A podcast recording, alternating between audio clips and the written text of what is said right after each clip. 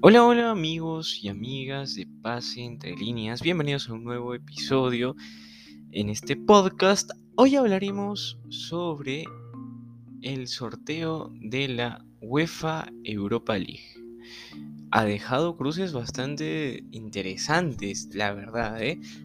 Eh, parece que el nombre, el nombre Barcelona, cuando cae en, en competiciones como estas, eh, se vuelve un poco más interesante, pero no solamente el Barcelona, hay que recordar que hay equipos interesantes como son el Sevilla, como son el Atalanta, el Leipzig, que es un equipo que ya viene mucho tiempo eh, dando pelea a los grandes de Europa.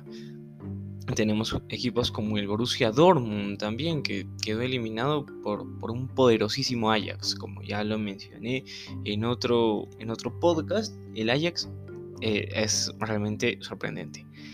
Bueno, recordemos que eh, ya hay clasificados para los octavos, ¿verdad? Lo son el Lyon, Sparta de Moscú, Mónaco, Eintracht Frankfurt, eh, Bayer Leverkusen, Estrella Roja, West Ham, que realmente está increíble. En la Premier, increíble, de verdad. Está, está que lucha parece que vamos a verla en Champions. Recordemos que también el tema de las lesiones pueden afectar mucho a los equipos. Pero, como digo, está increíble el West Ham. ¿eh? Eh, también ya está clasificado para octavos y ha dejado cruces interesantes. Eh, por ejemplo. Eh, Barcelona-Napoli. Barcelona-Napoli, o sea, es un, es un cruce que normalmente se puede ver en Champions, ¿verdad? Pero está acá. Y Napoli tiene muy buenos jugadores, como Sinem, Fabián Ruiz, Zielinski, que, bueno, Zielinski ha tenido problemas eh, respiratorios el, el, domingo, en el partido del domingo, pero parece que va a estar bien, parece que va a llegar al partido. Sinceramente, yo de este partido creo que va a pasar el Napoli. Creo que va a pasar el Napoli porque el Barcelona no está, no está bien. Yo considero que tienen una buena plantilla, jugadores jóvenes, jugadores eh, un poco experimentados como Luis Busquets. Busquets es un jugador que me encanta, de verdad. Eh, jugadores jóvenes que también han demostrado que tienen mucho talento, como Abde, Nico González, Gaby. Eh, lastimosamente también tiene muchas lesiones, ¿no? Como Pedri, Ansu Fati. Lástima lo del Conagüero, que parece que todavía indica que, se va a retirar. Eh, como digo, es, una pena porque es una leyenda de este deporte. Eh, bueno, Napoli tiene una plantilla que ya se conoce más tiempo, ¿no? que anímicamente no están tan golpeados como lo está el Barcelona.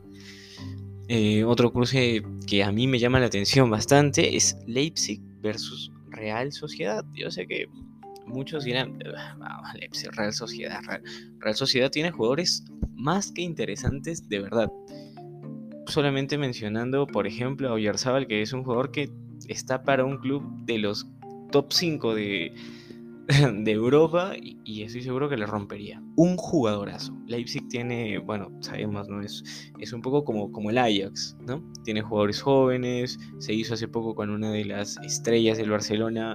Eh, y la X Moriva, ¿no? Tiene jugadores interesantes como Encuncu, Angeliño, eh, el portugués Silva también.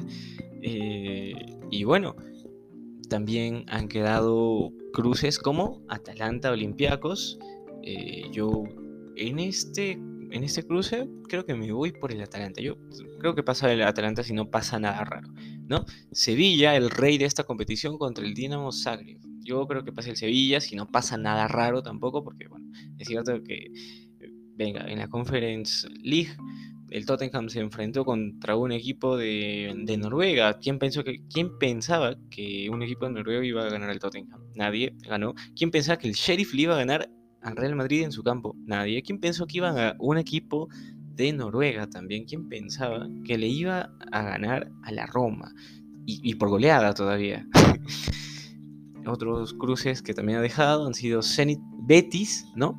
Dortmund eh, Rangers, que bueno, es cierto, Rangers está un poco golpeado, ¿no? Por la marcha de Steven Gerrard. Que ahorita es en el Aston Villa. Pero tal, parece que mantienen ahí la idea algo, ¿no? Yo creo que van a, va, a ser un buen partido, va a ser un buen partido, ¿eh? Borussia Dortmund es el favorito, claro está, pero yo creo que va a ser un buen partido. Eh, Sheriff Braga, ¿no? El sheriff, el sheriff de nuestro compatriota Gustavo Dulanto. Ah, mencionó que quería que le toque el Barcelona, quería otra hazaña, seguro en el Camp Nou.